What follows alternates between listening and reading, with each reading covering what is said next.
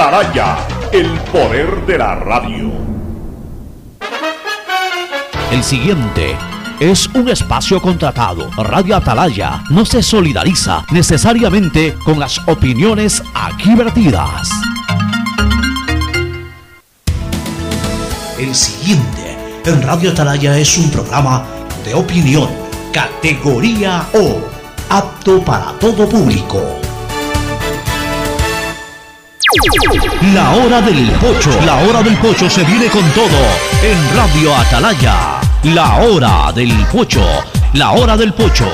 Alfonso el Pocho Car y su equipo traen para ustedes la opinión política, la opinión deportiva, más premios, sorpresas, regalos para sus oyentes. La hora del pocho, aquí en Radio Atalaya, cada día más líderes. Buenos días, este programa es auspiciado por Aceites y Lubricantes Gulf, el aceite de mayor tecnología en el mercado. El BIES te presenta una nueva manera de buscar tu casa o departamento propio a través de Proyectate TV, un espacio donde se conocerán los mejores proyectos inmobiliarios del país, sábados y domingos a las 8 y 30 por TC, mi canal. En Claro sabemos que hoy te conectas a tus redes por más tiempo, porque hacemos fácil que compartas, navegues y te entretengas. Por eso te damos el doble de gigas en todos tus paquetes prepago desde 3 dólares. Ven y sé parte de Claro, conectado avanzamos. Universidad Católica Santiago de Guayaquil y su plan de educación a distancia formando siempre líderes. Con la APP Onboard BDP del Banco del Pacífico puedes generar aperturas de cuenta o inversiones. Descárgala en App Store o Google Play. Elige la opción apertura de cuenta o inversiones y sigue los pasos. Banco del Pacífico innovando desde 1972. CNT te trae los mejores paquetes prepago de 1 a 6 dólares. Recibe Facebook, WhatsApp y muchos gigas adicionales para que no pares de navegar. CNT, conectémonos más.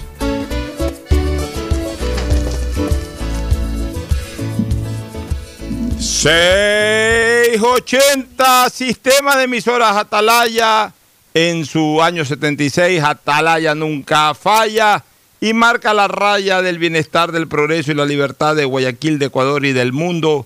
Por eso es una potencia en radio, cada día más líder y un hombre que ha hecho historia, pero que todos los días hace presente y proyecta futuro en el Dial de los Ecuatorianos. Este es su programa matinal, La Hora del Pocho del sistema de emisoras Atalaya que como todos los días está aquí presente para llevar eh, comentarios, análisis, opinión y también información de lo que ocurre en las actividades políticas, sociales, económicas y también deportivas del país. Y que también, como todos los miércoles, viernes, lunes, se complace en saludar a sus dos contertulios habituales de esos días. Martes y jueves es solo Fernando Flores, por lo pronto, por lo pronto, hasta que salgamos de esto de la pandemia. Y lunes, miércoles y viernes sí tenemos el gusto de contar con los dos, con Fernando Edmundo Flores Marín Farfloma y con Gustavo González Cabal, el cabalmente peligroso. Así que damos el paso de inmediato en, el saludo inicial a Fernando Edmundo Flores Marín Farfloma, que saluda al país. Fernando, buenos días. Eh, buenos días con todos, buenos días mucho, buenos días Gustavo. Eh, algunas cosas interesantes para comentar hoy día. Han sucedido varias cosas realmente han conmocionado a, la ciudadanía, como el arresto que ha sido motivo el, expresidente de la Bucarán. Y también hay algo que no, que no analizamos ayer, que fue el dictamen de la Corte Constitucional de declarar inconstitucional el pedido la, del pago anticipado del impuesto a la renta hecho por el gobierno. Bueno, esperemos sobre. Claro, sobre esos dos temas, especialmente el del expresidente Bucarán, que se produjo esta madrugada y que está fresquito. Y también vamos a comentar algo sobre las encuestas relacionadas con la aceptación de gestión, si es que podemos llamar aceptación de gestión con esos porcentajes, tanto al Poder Ejecutivo como al Poder Legislativo. Pero antes el saludo de Gustavo González Cabal, el Cabal 20 Peligroso. Gustavo, buenos días. Buenos días, Alfonso. Buenos días, Fernando. Buenos días, distinguida audiencia del sistema de emisoras Atalaya. Muy bien, Alfonso. Vamos a la obra. Hay mucho de qué hablar. Sí, sí, señor. El, en la madrugada de hoy, en un operativo de Netflix, fue, porque no, no cabe otro calificativo, fue detenido, fue allanado el domicilio y arrestado el expresidente de la República, Abdalá Bucarán Ortiz. Por este tema de los israelitas, me imagino que ahí estarían eh, generando alguna investigación por el tema de la muerte de uno de ellos, las heridas del otro, etcétera. Y bueno, ahí hay algunas cosas que comentar, eh, Fernando y Gustavo. Yo siempre señalo que cuando pasan estas cosas es la justicia la que tiene que actuar. Uno no puede precalificar eh, induciendo a culpabilidades o a inocencias de nadie, ¿no? Simple y llanamente que la justicia investigue, determine y sancione si es el caso de sancionar o absuelva si es el caso de absolver. Ese ya es un tema exclusivamente de la justicia. Pero sí hice ahorita un pequeño, metí una pequeña frase ahí cuando eh, recordaba lo que ocurrió esta madrugada y dije un arresto de Netflix. ¿Por qué? Porque realmente la manera como se están manejando estas cosas me parecen extremadamente exageradas. Extremadamente exageradas. Primero, un canal de televisión ha estado presente ahí, cosa que yo no critico porque si el jefe de información de ese canal es lo suficientemente pilas y anda sobre la jugada o tiene informantes que le permiten estar ahí, jamás podemos criticar que un medio de comunicación esté en el momento de la acción, porque esa es más bien una virtud y no un motivo de crítica para un medio de comunicación. Pero lo que a mí sí me parece que ya es exagerado es eh, todas estas fotografías y todos estos videos que se publican ojo, no que se toman, sino que se publican por parte de la Fiscalía o por parte de las autoridades que están destinadas a hacer este tipo de operativos. No estoy tampoco, a ver, no estoy criticando el hecho de que se hagan las tomas, porque evidentemente cuando hay este tipo de allanamientos tiene que haber una constancia gráfica de cómo se produjo a efectos de que después no hayan alegatos de atentados contra eh, digamos, la dignidad humana. Yo no sé si es que si se está atentando contra la dignidad humana cuando se publica eso, pero por lo menos es justificable que graben o que, o que hagan fotografías en el momento de la detención para que no se alegue después de que ha habido actos de tortura o actos de eh, atentar contra la dignidad humana, etc. Una cosa es grabar, una cosa es fotografiar, que simplemente aquello debe de quedar como constancia para en caso de ser necesario usar esas fotografías o usar esos videos. Y otra cosa es hacerlo para luego difundirlo. Y aquello no cabe. Por lo menos en ciertas situaciones no cabe. Por ejemplo, cuando las personas se encuentran, en este caso, en un estado de absoluto descanso, en la madrugada, en su habitación, en este caso con su esposa, la persona que, iba a ser detenida, en paños menores o en pijamas, en, eh, atuendos que e, evidentemente pues no son los propios para, ser publicados. Cuando una persona sale en televisión o cuando una persona eh, se toma una fotografía que quiere que se haga pública, salvo que tenga la intención de hacerlo en paños menores. Hay mucha gente que en redes sociales se toma fotos en paños menores y les gusta publicarse ya en, paños menores, ya es un acto de voluntad. Pero de ahí, eh, cuando una persona, una persona pues tiene derecho a ser presentada de manera como está acostumbrada a presentarse públicamente. Es decir, ok, una vez que se viste, una vez que se pone sus calzados, una vez que además la persona que va a, estar, va a ser arrestada ya está sola, sin nadie a su lado, pues bueno, tomen las fotos que quieran y publiquen las fotos que quieran. Pero no tienen por qué tomar fotos, tomar videos y especialmente publicarlos cuando están en la cama, cuando se están levantando, cuando la esposa está al lado, cuando la misma persona está en pijama o está en paños menores. Ese tipo de cosas no tienen por qué ser publicadas porque no aportan absolutamente en nada a la verdadera finalidad o objetivo del operativo, sino que se prestan es para el morbo para la burla y para eso no está la justicia. Y eso sí es atentar contra la dignidad de un ser humano. Entonces, por favor, también la justicia. Nadie está aquí señalando de que no deben hacer operativos, de que no deben de cumplir allanamientos, de que hay una orden del juez bien dada o mal dada, pues la policía tiene la y la fiscalía tiene la obligación de actuar.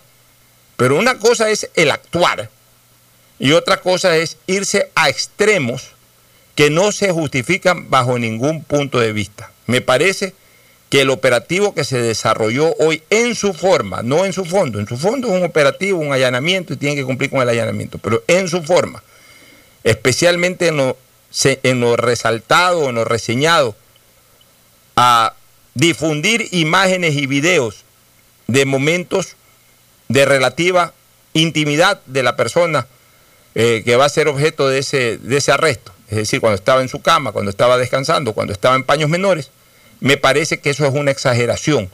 Y, no solo eh, por el hecho de haber sido contra esta persona, contra ninguna persona. Por eso es que sí pido públicamente, lo he hecho en redes sociales y lo pido públicamente aquí en la radio, que por lo menos de aquí en adelante se tenga cuidado con este tipo de cosas, sea quien sea la persona, sea quien sea la persona, aquí no estamos ni defendiendo ni atacando a nadie, simple y llanamente estamos pidiendo de que se establezcan ciertas normas de procedimiento acorde a las dignidades, a la dignidad que tienen los seres humanos.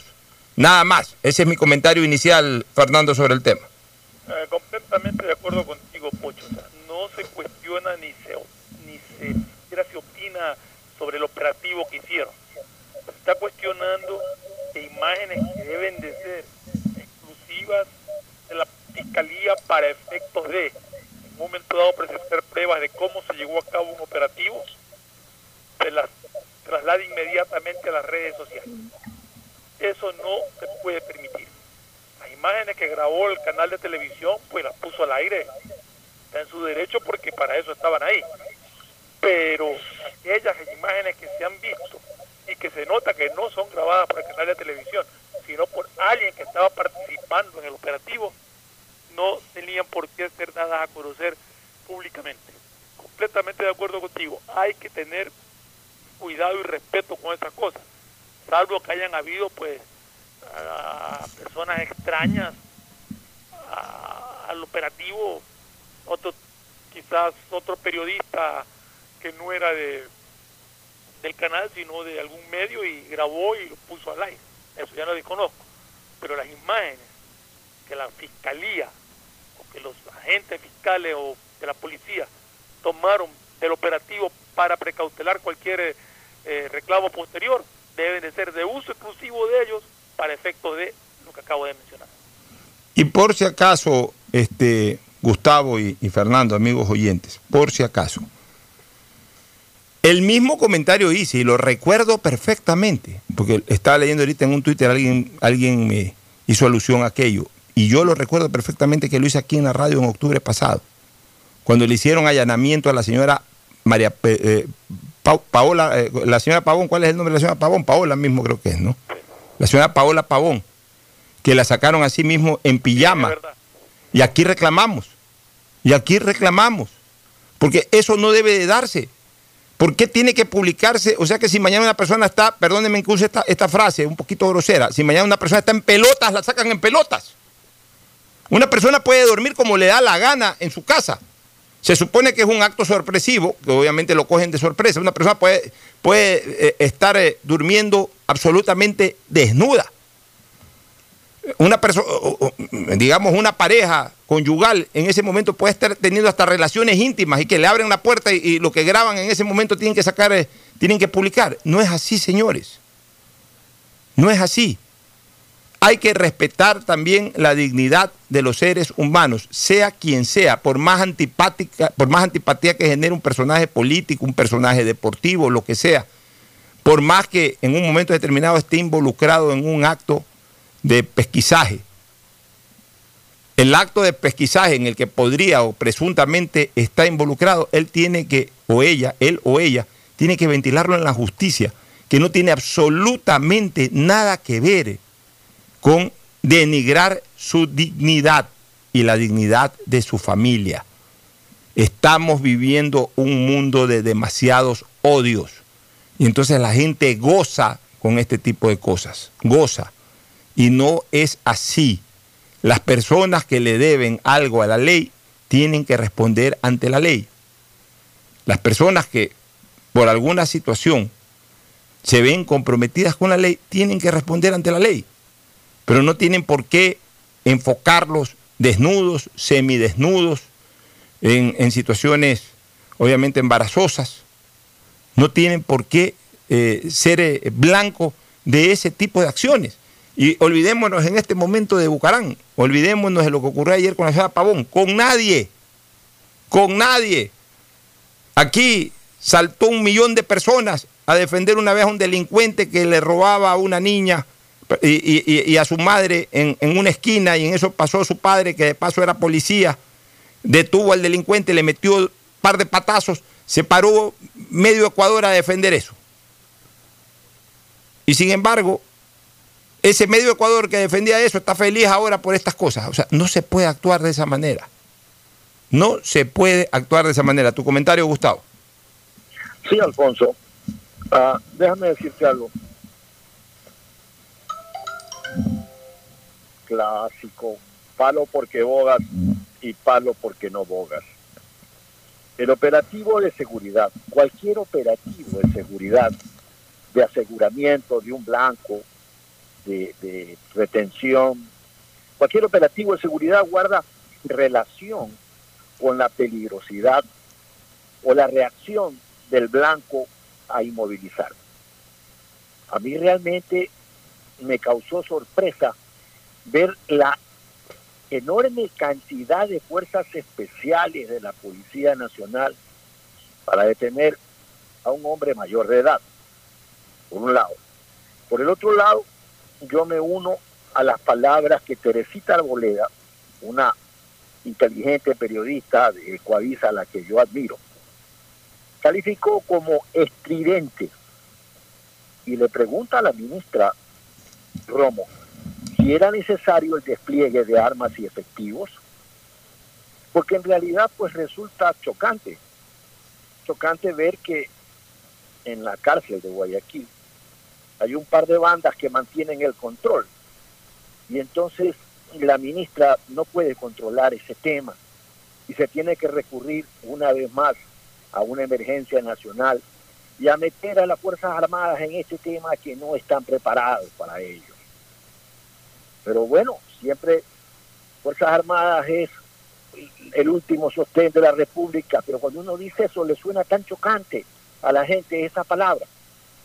Mira, cuando las papas queman, los que creen en Dios rezan y le piden a cualquier forma de Dios que los proteja. Y también llaman al soldado. Una vez que han pasado los problemas, se olvidan de Dios y el soldado tiene que responder por una serie de circunstancias para las que se ocuparon para salvar los peligros que abordaban a la sociedad o a la patria. Esa es la verdad de este país. Aquí no hay autoridad exenta de responsabilidad, dice la Constitución.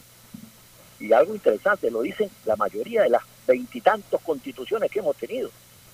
Pero aquí las autoridades parecen hijos clonados de Poncio Pilatos. Tú no ves a nadie que diga, es mi responsabilidad el manejo de las cárceles. ¿Lo ves? No. Las cárceles se las pasan de Tim Marín, de los Pingüín, y siguen siendo un lugar de ejecución. Porque las cárceles en el Ecuador son eso. Un paredón, una guillotina, un lugar donde le aplican el, como mataban los españoles en sentencias de muerte, como mataron a Atahualpa, por ejemplo, eh, eh, rompiéndole el cuello. Cualquier forma de asesinar a una persona la encuentras en, la, en las cárceles del Ecuador. No las encuentras en los barrios bajos.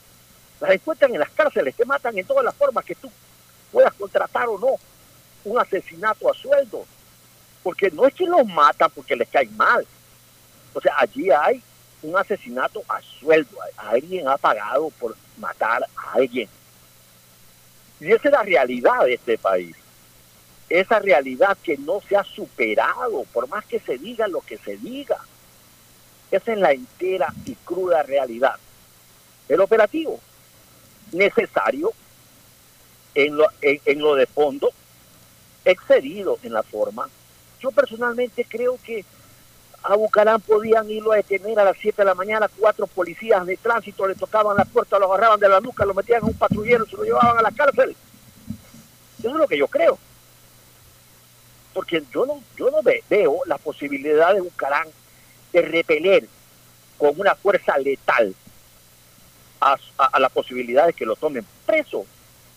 Eh, que Bucarán iba a ser preso, eso estaba más cantado que, que una canción de Daniel Santos. Se sabía perfectamente que tenía que ser detenido, porque había una cantidad de indicios que daban para la detención de Bucarán. Y, hay que seguir investigando este tema por parte de la Fiscalía. El, el, ciudadano israel, israelí sobreviviente pues tiene unas versiones que, que tienen que ser estudiadas, comparadas, pesquisadas. Este tema no concluye allí. O sea, yo personalmente creo que Bucarán es parte del tema. Pero yo quiero que alguien alguna vez diga quién le entregaba las medicinas a los israelíes, Alfonso. Sí, es una pregunta importante que en algún momento merece una respuesta. Ahora, mira cómo es la política eh, tan dinámica, tan de dar la vuelta, tan de ponerse eh, en lados opuestos, ¿no? En, en X cantidad de tiempo. Es increíble, mientras Abdalá Bucarán, el día lunes pasado, que era 10 de agosto, estaba dando un discurso larguísimo, o una intervención larguísima en su Facebook, que era seguida por, por una parte de la ciudadanía, que obviamente estaba interesada en el tema. Yo reflexionaba y decía, es increíble que en este momento esté hablando un hombre que exactamente, exactamente hace 24 años también le estaba hablando al país, pero asumiendo el poder, el mismo día, para que vean cómo es la política. O sea, quizás en el momento coincide 10, 11, 12 de agosto como los momentos más duros en la vida de Abdalá Bucarán. Yo creo que este es el momento más duro en la vida de Abdalá Bucarán. En relación hace 24 años que debe haber sido el momento más dulce, el momento más sublime de un político, que es llegar al poder, que es posesionarse ni más ni menos que como presidente de la República del Ecuador. Y eso fue hace 24 años, un 10 de agosto del año 96. Y el 10 de agosto del año 2020, Bucarán estaba interviniendo para, obviamente, descargar todo tipo de responsabilidad o participación en esta situación tan espinosa que se le ha presentado a él y a su familia y anunciando incluso una candidatura presidencial, Fernando, que el día de ayer, tanto en calor político y, acá también, en la hora del pocho primero y en calor político, yo fui muy claro en decir que era una candidatura que la tomaba con beneficio de inventario, porque era una candidatura forzada por las circunstancias, era una candidatura a la cual Bucarán no está preparado en este momento, no tiene las condiciones más mínimas o básicas para una contienda electoral no estaba ni siquiera en su imaginario pretender ser candidato a la presidencia de la República, pero de repente surgió ese pronunciamiento al calor es de una situación de carácter judicial que lo está envolviendo a él y a sus familiares. Entonces, por eso yo ayer tomaba, y lo dije públicamente, lo dije en la mañana y lo dije en la tarde, tomo con beneficio de inventario esta oferta eh, o esta, o esta información que da el expresidente Bucarán de ser candidato a la presidencia de la República, porque todavía no estoy convencido de que eso va a ocurrir.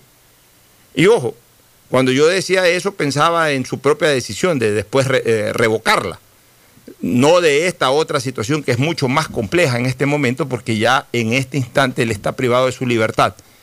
Y no es fácil advertir en este momento, no es fácil advertir en este momento que eh, pueda eh, volver a un arresto domiciliario o volver pues, a, un, a un espacio que le permita mientras duren los procesos, eh, estar en, eh, no privado de su libertad. Eh, en este momento es fácil advertir esto, vamos a ver, de lo que conozco, incluso ya ha sido trasladado a la capital de la República. ¿Estaba en un hospital? Entiendo, entiendo. Sí, entiendo que antes del traslado parece que le ha dado una angina de pecho y lo han ah. trasladado a un hospital. De hecho, y eso sí no es, no se puede decir que sea lámpara, que sea mentira, que sea teatro, que sea nada sí es conocido de que el abogado Bucarán tiene dolencias de tipo cardíaco. Él algunos años atrás se ha sometido a cirugías en Estados Unidos justamente relacionadas con sus problemas cardíacos y este tipo de cosas estresan, estresan. Si estuviera vivo, se lo preguntaríamos a Carlos Luis Morales. Este tipo de cosas estresan. Entonces, tampoco es desatinado pensar de que esto obviamente le puede haber afectado, le pudo haber afectado eh, en este momento de alguna manera su corazón, que, que, no es un corazón eh, normal, hablemos así, tiene problemas de corazón desde hace algún tiempo atrás. Pero más allá de aquello, también hay que señalar una cosa, ese diálogo entre el expresidente Bucarán y esta persona ya hoy fallecida o difunta o asesinada, este señor de nacionalidad israelí, ese diálogo que se filtró sí es un diálogo comprometedor. Sí es un diálogo comprometedor porque obviamente eh, lo evidencia en una relación que simplemente se había dicho, pero que no se había reconfirmado, por lo menos públicamente. Entonces sí demostró de que había algún tipo de vínculo, no digamos de amistad, porque también en el diálogo diera la impresión de que es la primera vez que habla Abdalá Bucarán con, y la primera vez que habló, y la última también, que habló Abdalá Bucarán con este israelita. Porque en ese momento hasta hablaron de, veo que tú eres eh, israelita, yo soy libanés, así que somos medios paisanos. Bueno, allá por si acaso entre israelitas y libaneses no se pueden ni ver, en Medio Oriente. Pero en todo caso, pero en todo caso, eh, el desarrollo del diálogo sí este, confirmó de que había algún tipo de vinculación entre este señor israelita y la familia Bucarán. Cuando hablo de la familia, tengo que mencionar al propio Abdalá y, a sus hijos, y especialmente a uno de ellos que está involucrado, al que se lo ha señalado en este tema. Entonces, e, e, ese diálogo es comprometedor. Además, es comprometedor también con otras frases que pronunció el expresidente Bucarán. Y obviamente que lo complica desde un punto de vista judicial. Lo complica. Lo complica no necesariamente, y esto es importante señalarlo, no necesariamente en el desenlace fatal que tuvo el israelita, porque yo no veo absolutamente nada que vincule el diálogo de Bucarán con el israelita en razón del desenlace fatal del israelita. Más bien lo compromete Abdalá Bucarán en otras cosas. Lo compromete Abdalá Bucarán, por ejemplo, en que existía una relación o un vínculo, porque si no, ¿para qué hablas con el israelita? Que podría confirmar eh, ese vínculo que se señaló días atrás que hubo entre estos israelitas que fueron capturados en la península de Santa Elena con el hijo del expresidente. Lo segundo, sí lo compromete por un tema de fraude procesal, de que yo, te saco, que tranquilo, que yo manejo el tribunal, etcétera. Son declaraciones comprometedoras, tan comprometedoras que siendo Abdalá Bucarán un hombre convincente para dar respuestas, un hombre que, es muy terminante y muy convincente en sus respuestas, que puede convencer eh, a, las personas, a los periodistas, con respuestas que él suele dar o que, solía dar siempre en sus eh, entrevistas de carácter público. Sin embargo, ayer eh, lo vi dubitativo en la respuesta, no lo vi con esa convicción, no lo vi con esa claridad en sus respuestas cuando dio una rueda de prensa sobre ese tipo de temas. Porque obviamente esto lo debe haber sorprendido a él y este es un tema que no podemos negarlo, lo compromete. Lo compromete, si no directamente, vuelvo a repetir, porque yo no veo ninguna relación de lo dicho por el expresidente Bucarán con el israelita en lo que terminó siendo el desenlace fatal de ese israelita, pero sí lo compromete en otro tipo de cosas como la vinculación con ellos y la posibilidad de un fraude procesal. Entonces, eh, la situación no es en este momento nada fácil para el expresidente de la República. Tendrá que armar un equipo de abogados verdaderamente sagaces, eh, los abogados que están ahí, incluso esa es otra cosa que que yo reflexionaba, este, mi querido Fernando y Gustavo, esta mañana cuando veía las noticias. Yo decía, caray, ¿cómo es el poder? Cuando uno está en el poder, no uno, porque yo no he estado en el poder realmente, pero yo he visto a gente que ha estado en el poder, que cuando están, les sobran gente, les sobran personas alrededor. Pero cuando ya no están, o cuando están complicados, esas personas que tienen trayectoria, que tienen jerarquía, que tienen un espacio ganado, se desaparecen y quedan a veces jóvenes, personas que obviamente en su afán profesional de trabajar, eh, obviamente aceptan retos, pero que, que, que no tienen la trayectoria, que no tienen el fuste, que no tienen la jerarquía, que tienen otros que a través de los años y a veces a través hasta incluso de los espacios de poder que esa misma persona se los dio, ya no aparecen. Yo recuerdo que en algún momento por alguna situación, conversando con el ingeniero Febres Cordero sobre algún tema, decíamos, pero aquí, aquí se necesita un abogado penalista que maneje este tema. Pero ¿a qué abogado penalista llamamos? ¿Por qué? Porque ya no iban los abogados penalistas, que en cambio le sobraban a Febres Cordero cuando Febres Cordero era presidente de la República, cuando era alcalde de Guayaquil. Y ahora tengo que decir lo mismo. Yo veo que a Abdalá Bucarán, ¿quiénes lo están rodeando? Dos o tres abogados jóvenes que seguramente conocerán mucho de teoría, eh, deben de ser muy capaces, deben de ser muy competentes en cuanto a lo académico, pero que no tienen ni el peso todavía profesional, ni la jerarquía, ni el espacio, ni la experiencia, que por ejemplo si tiene un Víctor Hugo Sicureda, quien ya no lo veo, que sin embargo sí tiene un propio Fernando Rosero, que lo vi la primera vez cuando hubo el problema ese del arma, pero de ahí ya no lo volví a ver más. Y, otros abogados que sí rodearon a Bucarán en su momento. Otros lamentablemente ya fallecieron, como el Hueso Solórzano. Eh, abogados de, de, de, otro nivel, de otra jerarquía, de, vasta experiencia. Sin embargo, ya no se los ve alrededor, por lo menos los que están vivos ya no se los ve alrededor de estos personajes que en su momento eh, manejaban el poder en el país. Entonces, esa es otra lección que, que me deja todo esto, eh, Gustavo. Alfonso, yo estaba planteando una pregunta, pero mi, mi, estaba apagado mi, mi micrófono. Eh, angina de pecho, Alfonso. ¿Perdón? Que es una angina de pecho.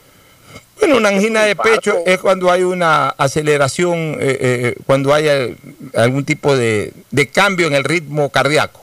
A veces aceleración, que se le llama también taquicardia, a veces bradicardia, es decir, disminuye eh, un poco la, la aceleración o el ritmo cardíaco, que viene acompañado con algo de dolor, que algunos le llaman incluso preinfarto. A eso le llaman angina de pecho, que no llega a ser todavía un infarto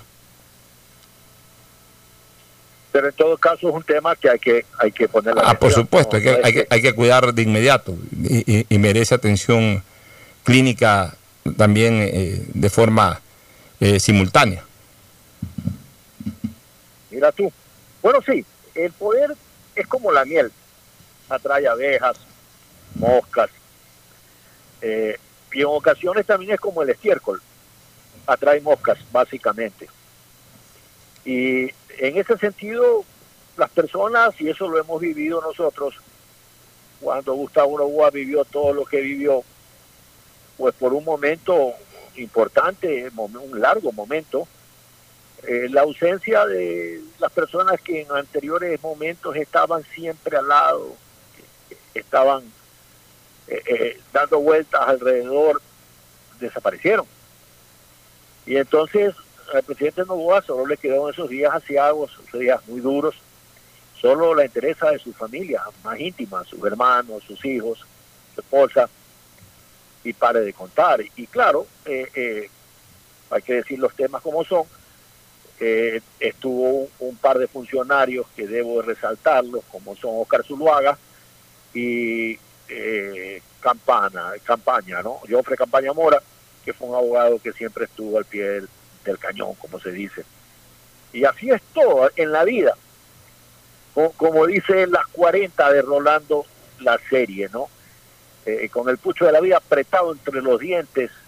Eh, el tema, cuando la murga se ríe, todos se ríen. Pero cuando estás en, en problemas, estás solo. Eso no hay la menor duda, Alfonso. Fernando, ¿algún comentario final sobre el tema? Yo creo que lo que lo compromete más a la Bucarán aparentemente son declaraciones dadas por el sobreviviente, por el israelita que sobrevivió al ataque, que aparentemente ha dicho cosas que comprometen al expresidente Bucarán y que eso ha llevado a, su detención. Pero ya tendremos que esperar exactamente a ver qué es lo que la Fiscalía eh, investiga y de qué lo acusarían a, a Abdalá Bucarán, ¿no?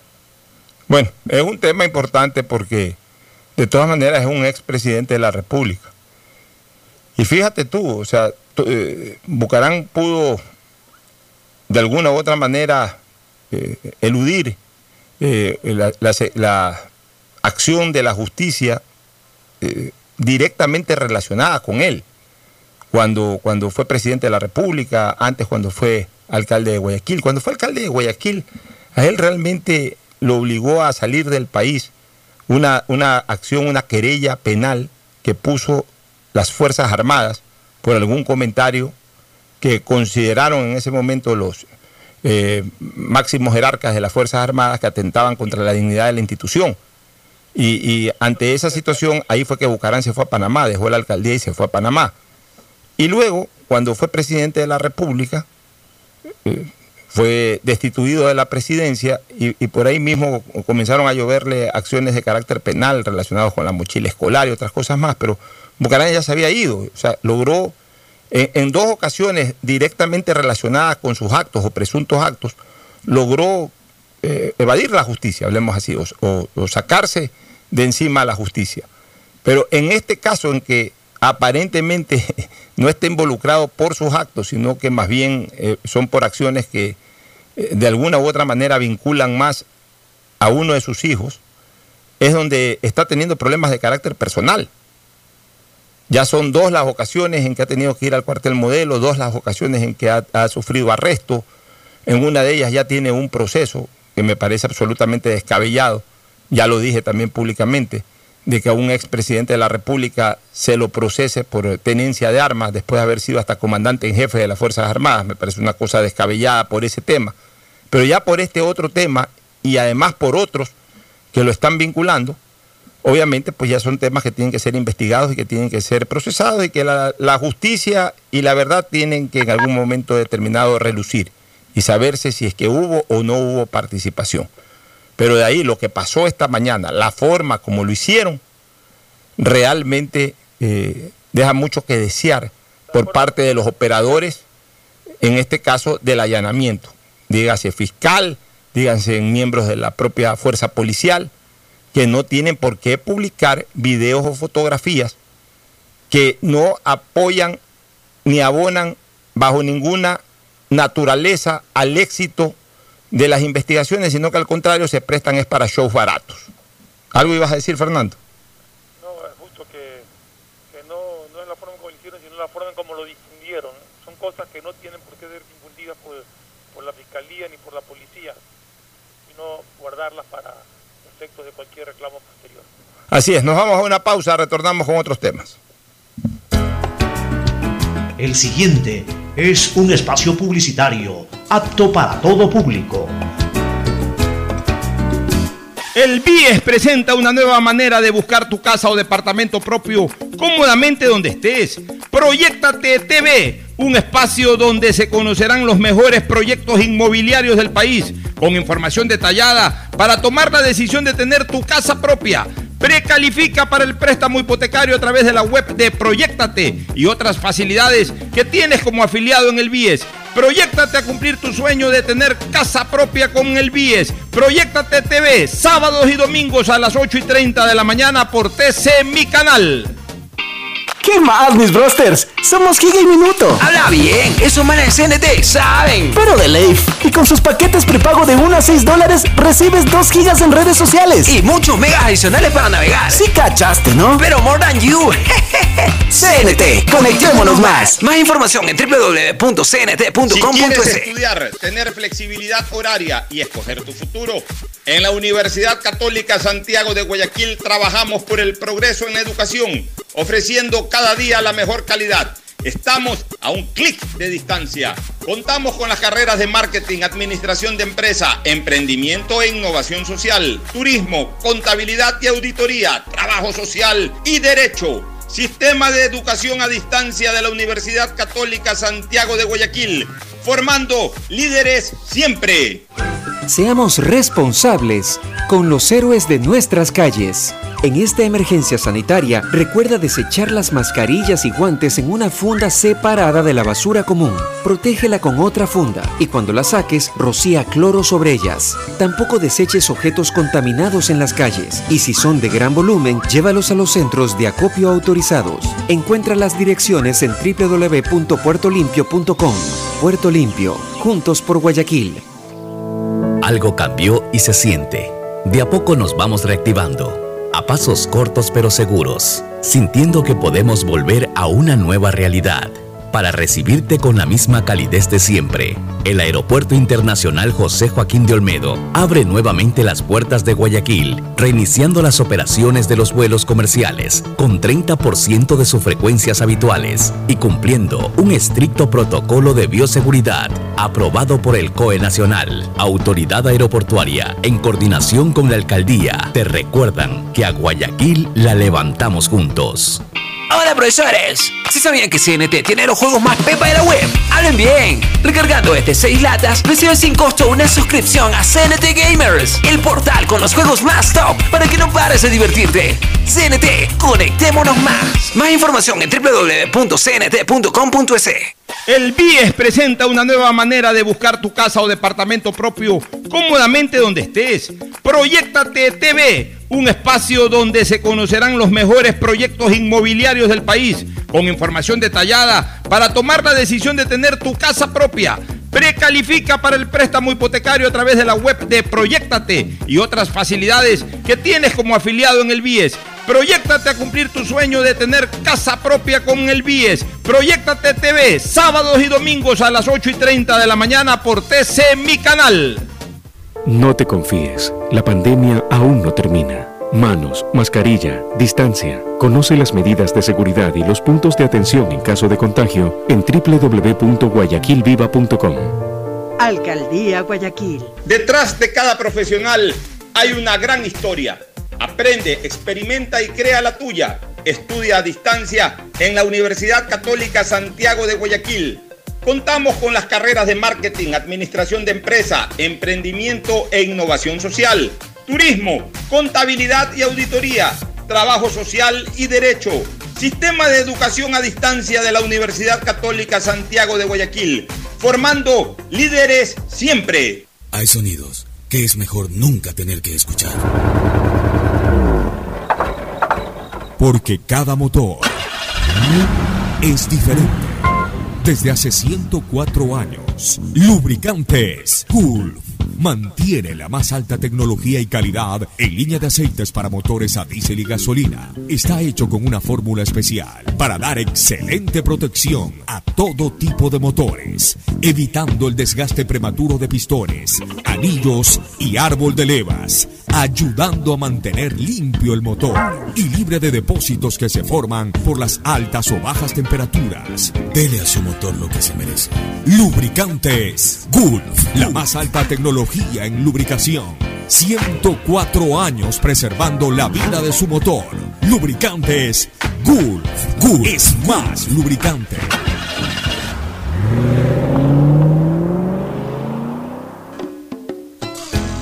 Fin del espacio publicitario.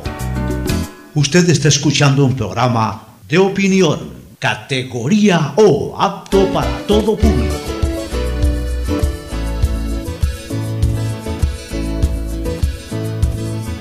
Camino sobre tu piel morena y siento tu latido. Y miro todo lo bueno que los dos hemos vivido. Bueno, retornamos este, con eh, ustedes, amigos oyentes, con otro par de temas eh, importantes. Eh, Este de la decisión de la Corte Constitucional de frenar la intención del gobierno de cobrar eh, anticipo de impuesto a la renta y que obviamente ha generado también una reacción por parte del gobierno de decir de que quedan en un desfase de aproximadamente 250 millones, si no me equivoco, 280 millones de dólares que tenían pensado recaudar en cerca de mil y pico de empresas con el anticipo de impuesto a la renta. ¿Cuál es tu criterio al respecto, Fernando?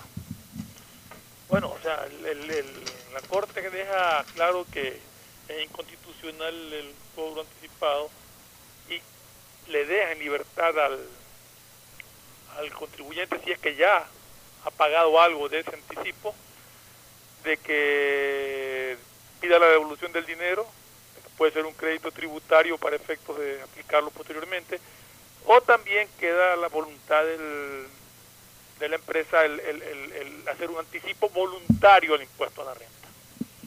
sea, no descarta la posibilidad de que empresas puedan aportar voluntariamente si es que tienen la liquidez necesaria como para pagar un anticipo sobre un impuesto que todavía no sabe a fin de año cómo terminará. Pero en todo caso, yo sí creo que es un golpe fuerte al gobierno. El gobierno contaba con, esos recursos. Ahora, en esta época tan dura, tan crítica para el gobierno, eh, todo suma. Valores pequeños, altos, todo, todo suma para tratar de cubrir un déficit fiscal y tratar de solventar en algo una crisis tremenda que ya la venía arrastrando por su inacción en reactivar el aparato productivo y que se agravó completamente con los resultados de esta pandemia que nos azota. Bueno, los votos de mayoría que permitieron esta decisión fueron las de Carla Andrade Quevedo, Ramiro Ávila Santamaría, Agustín Grijalva Jiménez, Ali Lozada Prado y Daniela Salazar Marín. Mira, ahí hay algunas cosas. Este, entre los argumentos o las motivaciones que tuvieron los magistrados de mayoría, eh, fue el señalar que la emergencia económica colateral no constituye una calamidad pública indican que la emergencia económica guarda estrecha relación con el lento accionar de entidades dependientes de la función ejecutiva. Por otro lado, por otro lado, también hay que reconocer una cosa, que dentro de los estados de excepción, la propia constitución política del Estado sí le permite al gobierno nacional recaudar impuestos anticipados. O sea, lo dice la propia constitución política del Estado. Es una de las eh, excepciones que tiene justamente ese Estado. O sea, excepción es eso, de que normal, ¿qué es excepción? Que normalmente no se puede, o sea, la regla es que no se puede hacer una cosa, pero la excepción lo permite. Por eso es estado de excepción. Y entre esas normas permitidas dentro de un estado de excepción está la de recaudación anticipada de impuestos, lo dice la propia norma constitucional.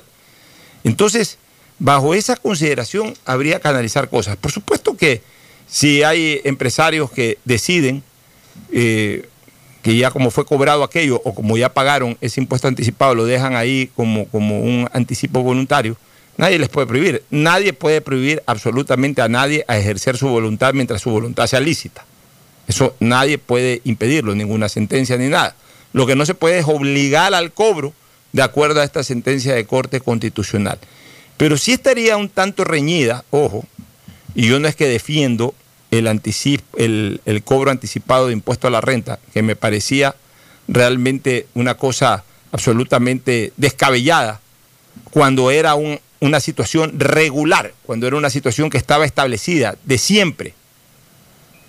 Me parecía algo descabellado, atentatorio contra la economía, absolutamente atentatorio contra la economía, porque no se puede anticipar un impuesto a la renta, no se puede anticipar eh, sin terminar el ejercicio fiscal si es que existe o no existe una renta.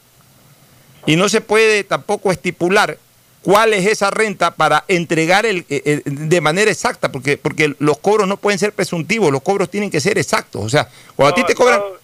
En el ejercicio económico anterior, pero nadie te dice que este año va a ser igual o mejor o peor. Pero es que, es- pero es que, correcto, pero es que tú estás pagando sobre, sobre una renta que supuestamente vas a recibir a lo largo del año. Y, y la única manera de saberlo es cuando ya la has recibido. Es como, es como que mañana te quieran cobrar el IVA en razón a una factura anterior que eh, eh, eh, consumiste en un restaurante. O sea, llegas ahorita a un restaurante, a ver señor, usted la última vez que vino aquí, o sea, el año pasado o hace un mes, se le facturó 200 dólares de consumo y por tanto tiene que pagar eh, eh, 204, eh, tiene que pagar 22 24 dólares de IVA, porque consumió eh, eh, 200 dólares de, de, digamos, su cuenta fue 200 dólares de consumo. Entonces, como el IVA de esa ocasión fue 24, ahora su IVA también va a ser 24. No, espera, déjame consumir primero. A lo mejor voy a consumir 300 dólares o a lo mejor voy a consumir 50 dólares. O sea, ¿cuándo me vas a cobrar el IVA? Cuando ya salga en la cuenta lo que he consumido. Impuesto de valor agregado. El impuesto a la renta es lo mismo. Ya cuando yo haga el ejercicio eh, eh, económico final de cierre de año, o sea, el cierre de año fiscal es de marzo a marzo, de cierre de año, una vez que ya he deducido todo lo que tengo que deducir, he ingresado y he reportado todo lo que me ha ingresado, he reportado también todo lo que eh, lo que puedo justificar, etcétera. Este es mi, esta es mi renta y sobre esta renta pago ese impuesto. O sea, no se puede solicitar a una empresa, eso fue algo descabellado, algo atentatorio contra la economía. No se le puede solicitar, o no se le puede obligar, más que solicitar, no se le puede obligar a una empresa a pagar por adelantado una parte del impuesto a la renta cuando todavía no se sabe cuál va a ser esa renta. Pero eso está mal cuando es algo ordinario, cuando es algo eh, establecido siempre, cuando no es una excepción, sino que más bien ya es una regla. Eso está mal. Pero en este caso, en estado de excepción, la propia constitución faculta al presidente de la República a recaudar impuestos incluso de manera anticipada para poder solventar, entre comillas, las situaciones graves que pueda producir el hecho que está ocasionando el que se determine un estado de excepción. Entonces, bajo esa consideración, yo no sé si la Corte Constitucional actuó acorde. Yo no sé si la Corte Constitucional actuó cumpliendo a cabalidad lo que determina la propia Constitución. ¿Tú querés decir algo, Fernando, y luego el comentario de Gustavo? Fueron cinco votos a favor y cuatro votos salvados. O sea, fue una decisión dividida, bien dividida.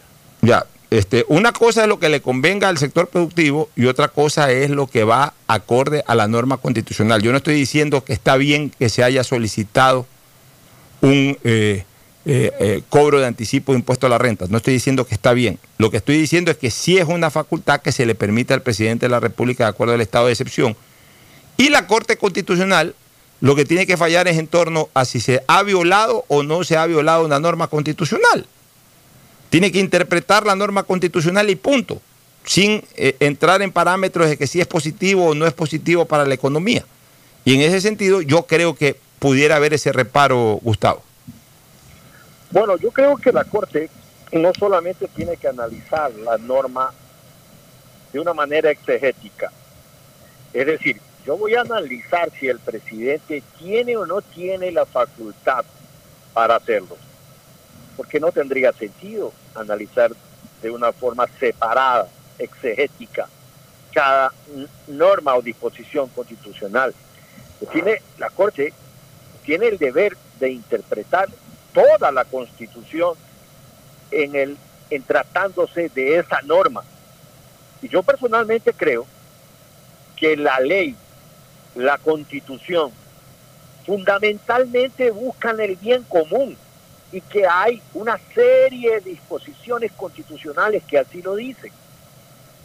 Y que evidentemente el día de hoy, en las condiciones que se encuentra la economía ecuatoriana, pedirle un adelanto, más allá de que sea la facultad del presidente de la República, un adelanto de impuestos violaba otras disposiciones constitucionales, porque la situación de la economía del Ecuador, la situación del ecuatoriano de a pie, la realidad ecuatoriana es realmente grave, Alfonso. Estamos viviendo una situación económica que sigue en caída libre y que pues hay algunas cosas interesantes que se ha hecho, como la renegociación, la renegociación de la deuda.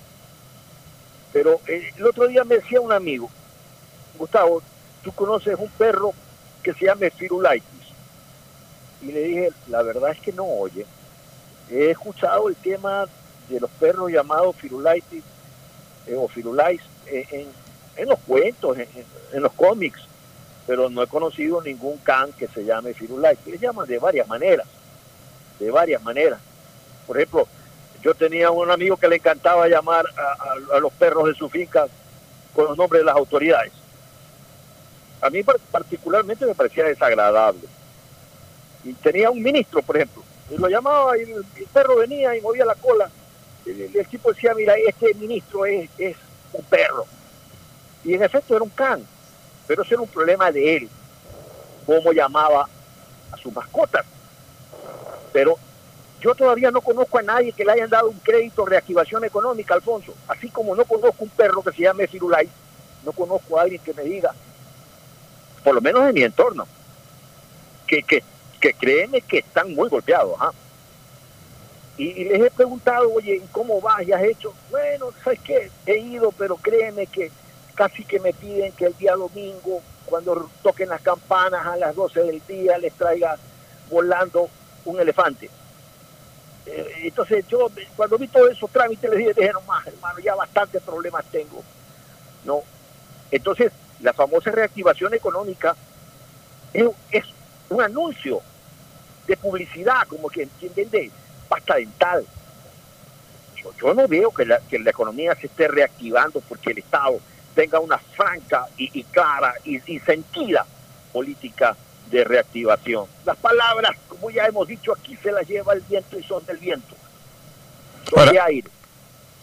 Yo te quiero decir algo, Gustavo, yo te quiero decir algo en torno a lo de la Constitución. Mira, entré a revisar la norma constitucional. El artículo 165 de la Constitución le permite al presidente de la República, durante el estado de excepción, A, solicitar la recaudación anticipada de tributos, entre otras cosas, utilizar fondos públicos destinados a otros fines, excepto los correspondientes a salud y educación, trasladar la sede de gobierno a cualquier lugar del territorio nacional, como lo hizo en la crisis de octubre, trayéndolo a Guayaquil, disponer censura previa en la información de medios de comunicación, como lo hizo Correa en el, en el 30S, establecer como zona de seguridad a toda, a parte del territorio nacional, bueno, esto ya es en épocas de guerra, emplear a las Fuerzas Armadas y a la Policía Nacional, llamar al servicio activo a toda la reserva, a una parte de ella, así como al personal de otras instituciones, ya en tiempos de conflicto bélico. Pero el, el primer literal del artículo 165, o sea, el literal A, dice solicitar la recaudación anticipada de tributos. O sea, sí es una facultad del presidente de la República. Y aquí cabe señalar una cosa. El estado de excepción es dictado por el presidente de la República, es verdad, pero va con la venia, va con la anuencia de la Corte Constitucional. Entonces, que la Corte Constitucional entre en un conflicto de esta naturaleza a vetar una facultad que tiene el presidente que está establecida en la, en la Constitución, sí me deja un sinsabor desde el punto de vista jurídico. Vuelvo a repetir, yo soy enemigo de esa norma que estableció el correato del, del pago anticipado de impuesto a la renta como algo ordinario, es decir, de todos los años, siempre a todo el mundo. No, eso, eso sí era inconstitucional y eso así atentaba contra la economía nacional y contra el sector productivo. Lo que se ha hecho ahora en base a un estado de excepción, no sé si es bueno o malo desde el punto de vista económico. Es probable de que también afecte desde el punto de vista económico, aunque también hay que decir una cosa, no hay que generalizar. La norma estaba establecida a aquellas empresas cuya rentabilidad estaba garantizada. Cuya rentabilidad está garantizada, porque también tenemos que decir una cosa. Aquí hay empresas que con la pandemia dejaron de ganar lo que ganaban, pero no es que han entrado en, eh, no han entrado en estados de shock, no es que han- han entrado en estados de prequiebra, no es que han quebrado, no es que han cerrado. O sea, aquí hay muchas empresas y, y se les estipuló una renta promedio de tanto para que aquellas empresas se les cobre anticipadamente una parte del impuesto a la renta. Por eso es que, por eso que solamente son 1.188 empresas de las 500.000 empresas que hay en el Ecuador, Fernando. Y hay, hay empresas que han vendido mucho más de lo que normalmente vendían. Y hay empresas que han vendido mucho más. Entonces, sí es una facultad constitucional que tiene el gobierno. Entonces, por eso desde el punto de vista jurídico me queda ese sinsabor.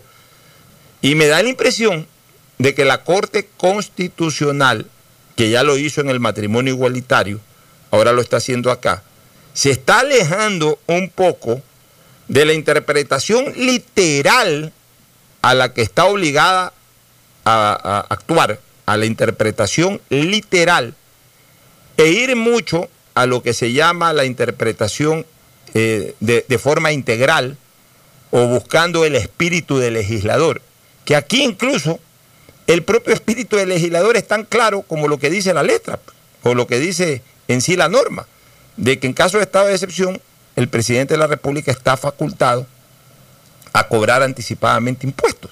O sea, eh, lo dice la norma y ese es el espíritu también de lo que quiso el legislador en su momento. Entonces, sí me da esa, esa, ese sinsabor jurídico, porque al igual de lo que ocurre en el Consejo Nacional Electoral, veo que también en la Corte Constitucional termina habiendo una especie como de aplanadora o como de, de bloque de mayoría, que al final de cuentas lo que piensa una o uno de ese bloque eh, lo secundan el resto y siempre por mayoría sacan sentencias. Así ocurrió con el matrimonio igualitario y ahora ocurre con este tema, que si bien es cierto, ha generado algarabía en los sectores productivos, y yo no discuto, vuelvo a repetir, el tema en sí de que si era favorable o no para los sectores productivos. Yo lo que estoy poniendo en tela de duda es el alcance jurídico de lo que determinó la Corte Constitucional, porque este tema sí está establecido en la Constitución. Entonces, ¿cómo es posible que la Corte Constitucional contradiga lo que está establecido literalmente en la Constitución? Eso es lo que a mí no me queda claro. Nos vamos a una recomendación comercial y retornamos con el tema de análisis de las encuestas hechas tanto al- a la gestión como a la aceptación eh, de la misma y a la imagen del Poder Ejecutivo y del Poder Legislativo. Ya volvemos. Auspician este programa. Aceites y lubricantes Gulf, el aceite de mayor tecnología en el mercado. Acaricia el motor de tu vehículo para que funcione como un verdadero Fórmula 1 con aceites y lubricantes Gulf. El BIES te presenta una nueva manera de buscar tu casa o departamento propio cómodamente en el lugar donde estés. A través de Proyecta TV, un espacio donde se conocerán los mejores proyectos inmobiliarios del país con información detallada para tomar la decisión de tener tu casa propia. Puedes precalificarte para el préstamo hipotecario a través de la web de Proyectate. Este programa se emitirá todos los sábados y domingos a las 8 y 30 por TC, mi canal. Proyectate TV, la nueva fórmula para conseguir y lograr el sueño de tu vida. ¿Quieres estudiar, tener flexibilidad horaria y escoger tu futuro? En la Universidad Católica Santiago de Guayaquil trabajamos para el progreso en educación, ofreciendo cada día la mejor calidad y para ello estamos a un clic de distancia. Escoge la carrera de tu vocación. Puede ser marketing, administración de empresas, emprendimiento e innovación social, turismo, contabilidad y auditoría, trabajo social y también derecho. Consulta en nuestra página web mayor información y esquemas de admisión. Universidad Católica Santiago de Guayaquil, formando siempre líderes. CNT te trae los mejores paquetes prepago de 1 a 6 dólares. Recibe Facebook, WhatsApp y muchos gigas adicionales para que no pares de navegar. CNT, conectémonos más. Necesitas abrir una cuenta de ahorros, pero no tienes tiempo para hacerlo. Con la APP Onboard Banco del Pacífico puedes abrir una cuenta de ahorros sin moverte del lugar en donde estés. En pocos minutos desde tu celular. Hazlo ahora mismo y verás lo rápido y seguro que es. Descárgala en App Store o Google Play. Banco del Pacífico, innovando desde 1972. Sabemos que hoy toda tu familia necesita conectarse, trabajar y estudiar al mismo tiempo. Por eso hacemos más fácil que todos naveguen en casa con el doble de velocidad a 50 megabits por segundo. Además te damos el segundo mes de internet, facilidades de pago para tu laptop nueva y tu licencia Microsoft 365. Ven y sé parte de Claro. Conectados, avanzamos. Para más información y condiciones consulta claro.com.es. Estamos en la hora del pocho. Bueno, vamos a la parte final del análisis político, Gustavo y Fernando. Sedatos ha mostrado una encuesta, no se atreve todavía a publicar la del sondeo de candidatos a la presidencia de la República, yo creo que se maneja de manera cauta, no porque no lo haya hecho, porque conozco que sí lo hace, pero seguramente prefiere todavía no involucrarse en la precampaña electoral, el señor eh, Ángel Polivio Córdoba. Pero lo relevante de lo que ha mostrado Sedatos, relevante y además increíble, es el bajísimo nivel de aceptación eh, y de aprobación de gestión, tanto de la Asamblea y de credibilidad, tanto de la Asamblea como del presidente de la República, del gobierno. El gobierno está marcando un 8% de, de aceptación de gestión y un 9% de credibilidad. Es decir, ya bajó a un solo dígito y a dígito bajo.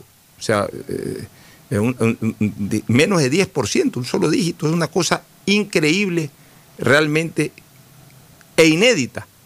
porque yo no recuerdo ni siquiera los gobiernos de los defenestrados Bucarán, Maguat y Lucio Gutiérrez llegaron a estar en esos niveles de desaprobación, de más del 90% que desaprueba una gestión. Y lo de la Asamblea ya no tiene nombre. Lo de la Asamblea es lo más bajo en la historia del Parlamento ecuatoriano, 2%. 2%, eso es una cosa increíble. Y que sí me recuerda una frase que diera hace pocos días atrás el asambleísta Yepes, cuando dijo de que al entrar a la asamblea él no sabe si está entrando al poder legislativo o está entrando a la penitenciaría.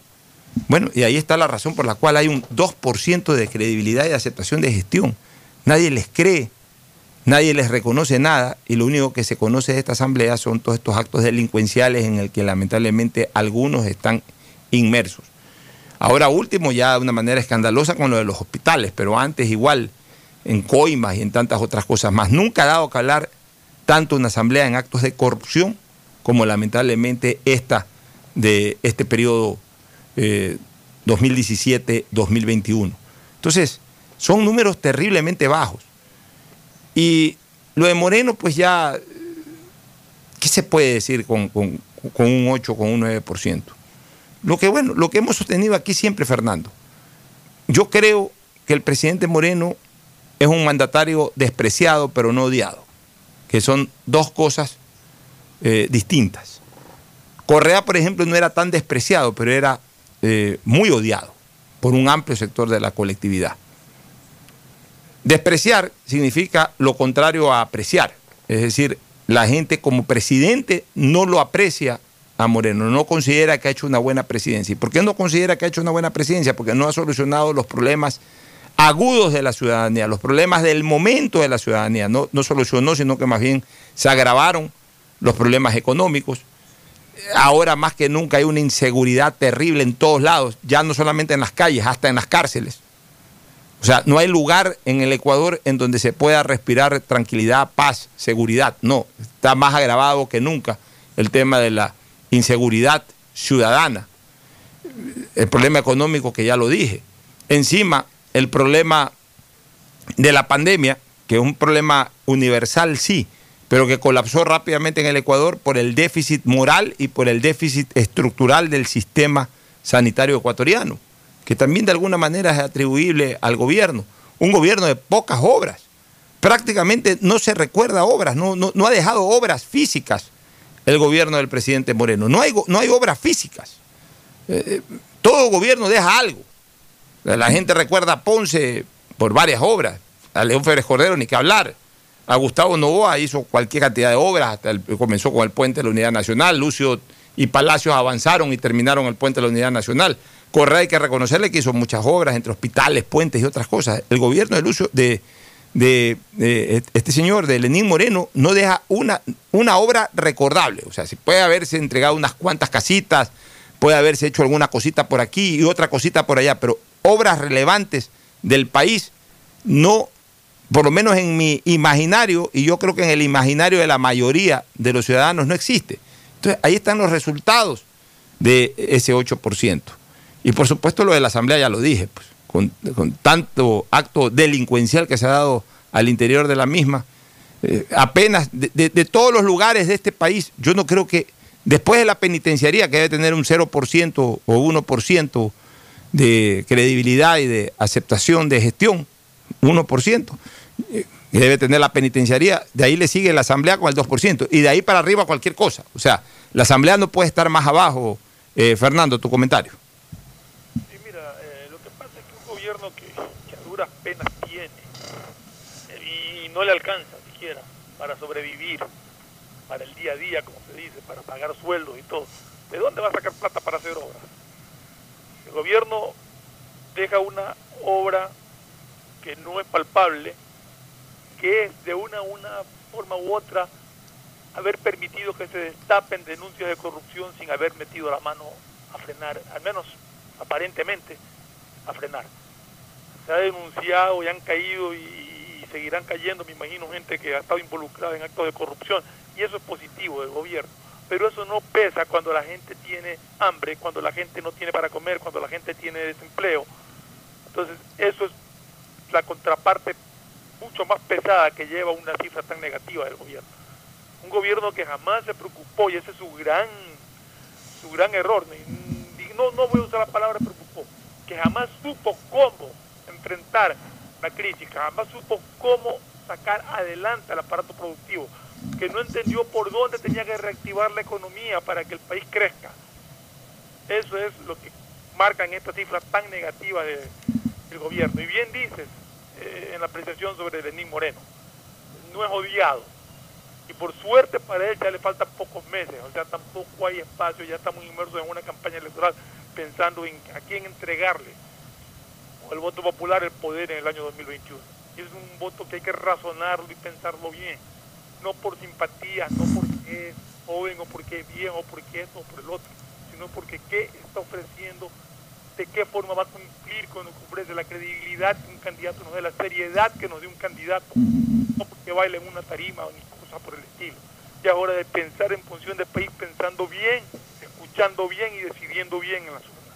Bueno, eh, es que el no ser odiado es lo que le permite estar todavía en el suelo presidencial sin que se hayan dado manifestaciones para, para pedir su salida. Mira que a pesar de su bajo nivel de aceptación de gestión, no se ha escuchado ni se escucha el famoso fuera, en este caso Moreno fuera, como si se escuchaba cada rato el fuera Correa fuera. ¿Por qué? Porque no es odiado, pero sí es despreciado, lo dicen los números. Ahora, todo esto que tú has dicho, Fernando, y, y para que Gustavo también lo complemente, Sí, es positivo lo de la reestructuración institucional del país, lo de la apertura a ciertos niveles de fiscalización, tampoco a todos. Pero eso terminará siendo argumento a favor de Moreno en el llamado juicio de la historia, que es el juicio que lo da el tiempo. En la medida en que pase el tiempo, en que salga, en que ya no tenga la obligación de solucionar problemas inmediatos, en que ya la gente o solucione su problema de hambre o se complique más con sus problemas de hambre con los nuevos gobiernos, que se complique más o que se solucione el problema de la seguridad con nuevos gobiernos. En la medida en que pasa el tiempo y ya Moreno no tiene la urgencia, o, ya no tiene, mejor dicho, la posibilidad de solucionar esos problemas que son urgentes, entonces la gente comenzará a recordar estas otras cosas positivas. Son argumentos que van a quedar para el juicio de la historia. O sea, en algún momento la gente dirá, ah, no, no fue tan malo el gobierno de Moreno, porque de todas maneras, mira, reestructuró la institucionalidad del país, eh, permitió que la justicia eh, actúe de una manera más abierta, hubo más libertad de expresión. Eh, habrán esos argumentos que serán o que terminarán siendo benévolos para un juzgamiento final del gobierno de Moreno. Pero en este momento en que la gente responde a necesidades que han sido absolutamente insatisfechas por, eh, eh, incumplidas en cuanto a, satisfacerlas por parte del gobierno. La gente critica eso y la manera de responder con crítica a aquello es pronunciándose en contra de su gestión. Y por eso es que el nivel de rechazo a la gestión del presidente de la República es extremadamente alta, Gustavo. Sí, Alfonso. En realidad la crisis económica ya era muy dura cuando apareció la pandemia del COVID el manejo de la pandemia del COVID ha sido reconocido internacionalmente como un como fracaso, un éxito. Eso no hay la menor duda. Luego los vasos comunicantes, ya nadie habla así, así que voy a hablar de esa manera, solamente para recordar a la caterva. Los vasos comunicantes entre las y los repartidores y repartidoras de los hospitales y las y los asambleístas que coadyuvaron a la letalidad de la pandemia y que evidentemente han generado todo este tráfago, todo este eh, eh, enorme hipocentro de corrupción que estamos todavía sin saber hasta dónde llega. Pero vamos a llegar, vamos a tratar de llegar hasta el fondo. Luego, los vasos comunicantes entre los y las funcionarios y funcionarias. ¿Se acuerdas cuando, cuando todos hablaban así, no? Que era de moda. El que no hablaba así era un Gil, era un Gil Perejil, el que no decía entre los y las funcionarios y funcionarios, asambleístas y, y, y, bueno, todo lo que podían poner género masculino y femenino. Los falsos comunicantes decían entre los funcionarios de la salud pública y aquellos congresistas y empleados públicos, funcionarios eh, judiciales que tienen carnet de discapacitados. Todo esto ha coadyuvado a un odio contra la Asamblea, porque eso es lo que existe en el país, un repudio contra la Asamblea. No solamente por el mediocre, tú has sido diputado, Alfonso, tú has sido asambleísta y fuiste diputado cuando Correa dio el golpe de Estado, el golpe de los manteles, y todos aplaudieron para llegar a la famosa Asamblea Constituyente de Montecristi, que es un dogal.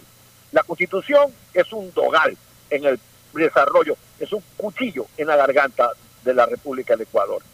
Y en, esa misma línea, la situación que le queda al presidente Moreno en estos momentos de crisis económica es bien complicada. Entonces él debe echar mano a lo mejor que tenga de su plantilla para tratar por lo menos ir a un proceso electoral claro, a un proceso electoral donde el gobierno no se inmiscuya ni con candidatos, ni oficiales, ni poniendo toda la palafernaria y funcionarios y, bienes del Estado a trabajar por ningún candidato. El gobierno debe cerrar estos meses que le quedan, por lo menos con el recuerdo de que las elecciones fueron un ejemplo de libertad electoral, Alfonso. Así es, Gustavo, nos vamos a una nueva pausa y retornamos con el segmento deportivo. El siguiente es un espacio publicitario apto para todo público. El BIES presenta una nueva manera de buscar tu casa o departamento propio cómodamente donde estés. Proyectate TV, un espacio donde se conocerán los mejores proyectos inmobiliarios del país, con información detallada para tomar la decisión de tener tu casa propia. Precalifica para el préstamo hipotecario a través de la web de Proyectate y otras facilidades que tienes como afiliado en el BIES. Proyectate a cumplir tu sueño de tener casa propia con el BIES. Proyectate TV, sábados y domingos a las 8 y 30 de la mañana por TC Mi Canal. ¿Qué más, mis brosters? Somos Giga y Minuto. Habla bien, esos manes de CNT saben. Pero de Leif. Y con sus paquetes prepago de 1 a 6 dólares, recibes 2 gigas en redes sociales. Y muchos megas adicionales para navegar. Sí cachaste, ¿no? Pero more than you. CNT, conectémonos más. Más información en www.cnt.com.es. Si quieres estudiar, tener flexibilidad horaria y escoger tu futuro, en la Universidad Católica Santiago de Guayaquil trabajamos por el progreso en la educación, ofreciendo cada día la mejor calidad. Estamos a un clic de distancia. Contamos con las carreras de marketing, administración de empresa, emprendimiento e innovación social, turismo, contabilidad y auditoría, trabajo social y derecho. Sistema de Educación a Distancia de la Universidad Católica Santiago de Guayaquil, formando líderes siempre. Seamos responsables con los héroes de nuestras calles. En esta emergencia sanitaria, recuerda desechar las mascarillas y guantes en una funda separada de la basura común. Protégela con otra funda y cuando la saques, rocía cloro sobre ellas. Tampoco deseches objetos contaminados en las calles y si son de gran volumen, llévalos a los centros de acopio autorizados. Encuentra las direcciones en www.puertolimpio.com. Puerto Limpio, juntos por Guayaquil. Algo cambió y se siente. De a poco nos vamos reactivando a pasos cortos pero seguros, sintiendo que podemos volver a una nueva realidad para recibirte con la misma calidez de siempre. El Aeropuerto Internacional José Joaquín de Olmedo abre nuevamente las puertas de Guayaquil, reiniciando las operaciones de los vuelos comerciales con 30% de sus frecuencias habituales y cumpliendo un estricto protocolo de bioseguridad aprobado por el COE Nacional. Autoridad Aeroportuaria, en coordinación con la Alcaldía, te recuerdan que a Guayaquil la levantamos juntos. ¿Qué más, mi Harrison Ford? ¿Y vos? ¿Ya te cambiaste a CNT? ¡Vivo, vivo! Compra tu chip CNT prepago, que incluye más de 3 gigas para que navegues por 7 días y sigas vacilando tu patín en todas tus redes. CNT, conectémonos más. Más información en www.cnt.com.es. El BIES presenta una nueva manera de buscar tu casa o departamento propio cómodamente donde estés. Proyectate TV un espacio donde se conocerán los mejores proyectos inmobiliarios del país, con información detallada para tomar la decisión de tener tu casa propia. Precalifica para el préstamo hipotecario a través de la web de Proyectate y otras facilidades que tienes como afiliado en el BIES. Proyectate a cumplir tu sueño de tener casa propia con el BIES. Proyectate TV, sábados y domingos a las 8 y 30 de la mañana por TC Mi Canal. No te confíes, la pandemia aún no termina. Manos, mascarilla, distancia. Conoce las medidas de seguridad y los puntos de atención en caso de contagio en www.guayaquilviva.com. Alcaldía Guayaquil. Detrás de cada profesional hay una gran historia. Aprende, experimenta y crea la tuya. Estudia a distancia en la Universidad Católica Santiago de Guayaquil. Contamos con las carreras de marketing, administración de empresa, emprendimiento e innovación social, turismo, contabilidad y auditoría, trabajo social y derecho. Sistema de educación a distancia de la Universidad Católica Santiago de Guayaquil, formando líderes siempre. Que es mejor nunca tener que escuchar. Porque cada motor es diferente.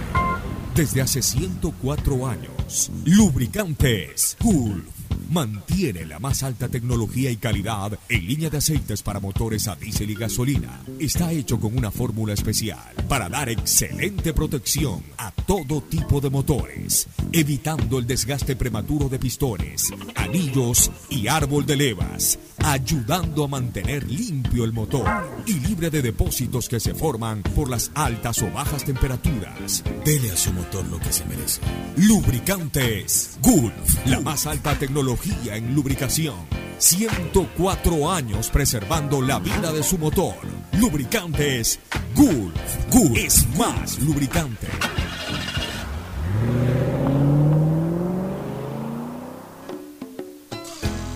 Fin espacio publicitario. Usted está escuchando un programa de opinión, categoría O, apto para todo público.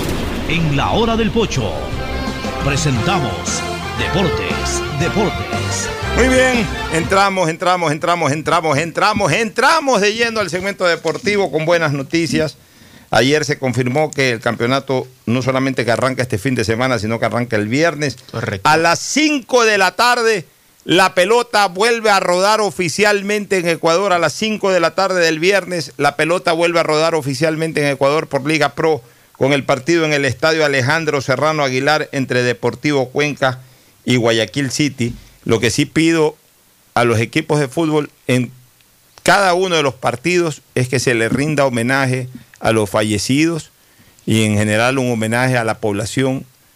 Ellos son parte también de la población que sufrió y que sigue sufriendo, que sigue estando agobiada por este terrible problema del COVID. Es lo mínimo que yo creo que el fútbol le puede hacer eh, como homenaje a la población ecuatoriana. A las 5 de la tarde Cuenca City, a las 7 y 15 en el Monumental Barcelona Orense, a las 4 de la tarde del día sábado Nacional Independiente, a las 6 y 15 de la tarde Ferfloma al pie del televisor viendo a su Emelec jugar en el Hockey frente al campeón Delfín y el día domingo a las 4 de la tarde Olmedo Liga de Quito, buen partido, y a las 6 y 15 Católica Aucas. Es decir, fin de semana de fútbol al que hay que agregarle eh, los partidos de la Champions, que creo que son a las 2 de la tarde, ¿no? Sí, correcto, de, Por- por ejemplo- de viernes y sábado. Por ejemplo, mira, el, el viernes, ya los que quieren ponerse a ver fútbol desde el viernes de tarde. las 2 de la tarde Tienen a las 2 de la tarde Barcelona-Manchester City.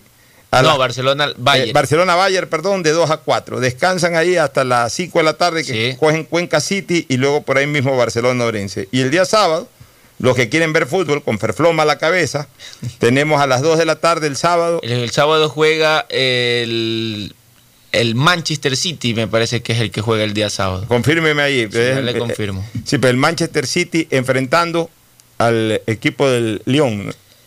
Sí, correcto. Ya. Ya, entonces ahí está, pues mire usted, el día sábado a las 2 de la tarde, Ferfloma, para que te instales a ver Manchester City con el Olympique El de Lyon. Olympique de Lyon, correcto. Luego a las 4 de la tarde ves Nacional Independiente y a las 6 y 15 ahí sí te pones la camiseta para ver Delfín Emelec. Ya estamos con, con fútbol de Mauricio, ¿no? Así es, correcto. Como dice Pochito, ayer ya se oficializó para que el día viernes, eh, luz verde para el fútbol. Ya anunció cuáles van a ser los primeros partidos, cuál, dónde se rodará primero la pelota. Yo creo que sí se hará este sentido homenaje de, de- de los fallecidos por el COVID, porque lo han hecho en todas las ligas que han iniciado eh, que se han reiniciado eh, los partidos y sobre todo en estos partidos de simulacro que se han jugado como amistosos, eh, lo, lo, han tenido, han tenido ese minuto de silencio y creo que en estos partidos oficiales también se hará. Otra noticia también que Barcelona, que es uno de los que enfrenta a Orense, Orense se reforzó con uno de los exjugadores de Melec, que pasó a ser este Carlos Orejuela, un jugador extremo que... Se fue a Orense finalmente. A Orense, exactamente, eh, se fue finalmente al club Orense. Eh, que sorprendió un poco porque es un jugador que era como un este, llamado número 12, siempre entraba a, al cambio, y así que no, no está en los planes de, de los hermanos Rescalvo y pasó a formar parte de eh, Lorense, quien jugará frente a Barcelona el día, do, el día viernes. Ya, muy bien, Fernando, sí. ¿qué, ¿qué, opinión tienes ya de la reapertura de la Liga Pro? Bueno, era algo que veníamos esperando ya hace algún tiempo y que no entendíamos por qué se lo, se lo seguía dilatando, ya por fin se, se ha dado vía libre y se dio trámite también al pedido de, de no iniciar el sábado como estaba inicialmente aprobado por el COE, sino que dio la autorización respectiva para que se juegue desde el día viernes. Este es un fin de semana lleno de fútbol y de, buen fútbol. Primero por, por la reapertura del campeonato nacional y segundo por estos partidos de la Champions que ahora, al ser partidos únicos, requieren y revisten una importancia espectacular. Oye, me gustó esto de la Champions, eh, porque al final de cuentas, mira, lo que esto termina siendo ya espectáculo de televisión. El fútbol este año, en todos lados del planeta, el deporte este año, en todos lados del planeta, termina siendo evento para la televisión.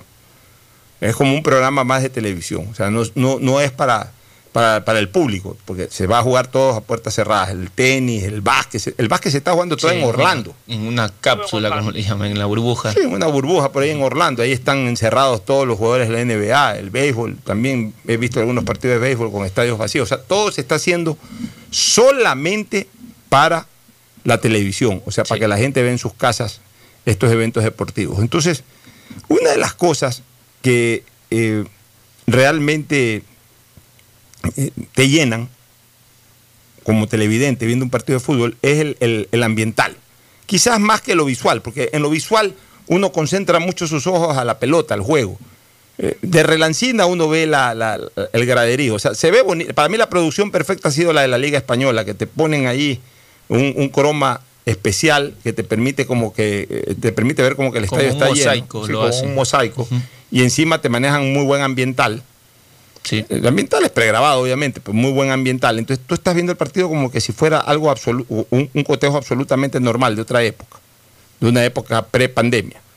Ya, e, es más difícil lo del mosaico, pero yo sí creo que la Liga Pro debe de esmerarse, quienes hagan la producción para la Liga Pro, del tema ambiental. Para que no salga el ambiental frío de un partido sin público, en donde se escucha el griterío de los jugadores, en donde se escucha el golpe del botín con la pelota, el pack, cuando se, se patea el bueno, balón. Pero ese, ese, sonido es bonito, el de sí, pero, receptar pero, el balón. El de sí, pero cambiar. no para verlo en televisión. Eso es bonito para cuando uno está jugando o cuando uno está al borde del campo, en un entrenamiento. Ahí es Yo creo que ahí será morbo, un morbo este, también, eh, lo, por ejemplo, no, lo que dicen porque, los técnicos, los el, jugadores. Ya, pero es que en el fondo el tema es muy frío. Se escucha el grito de los jugadores, o sea, se ve muy, muy, muy, muy casero el como tema. Muy informal. No, como que estás en una práctica, en un por entrenamiento, en un partido común y corriente de, de, de, sin, sin valor se le pueden poner el ambiental que le están poniendo en la Champions. En la Champions usted escucha un ambiental ahí como del público, que no existe, sí. pero, pero ahí está ese ambiental, ese ambiental. Y uno está viendo el partido, está escuchando ese ambiental y como que entra en un escenario, aunque sea imaginario, de, del bullicio de un público que no existe, pero uno lo escucha ahí y uno como que eh, lo, lo, lo, identifica, lo identifica, lo conecta con el partido. Yo, yo creo que así debería de trabajar este, también la producción de la Liga Pro, Fernando, no sé qué opinas tú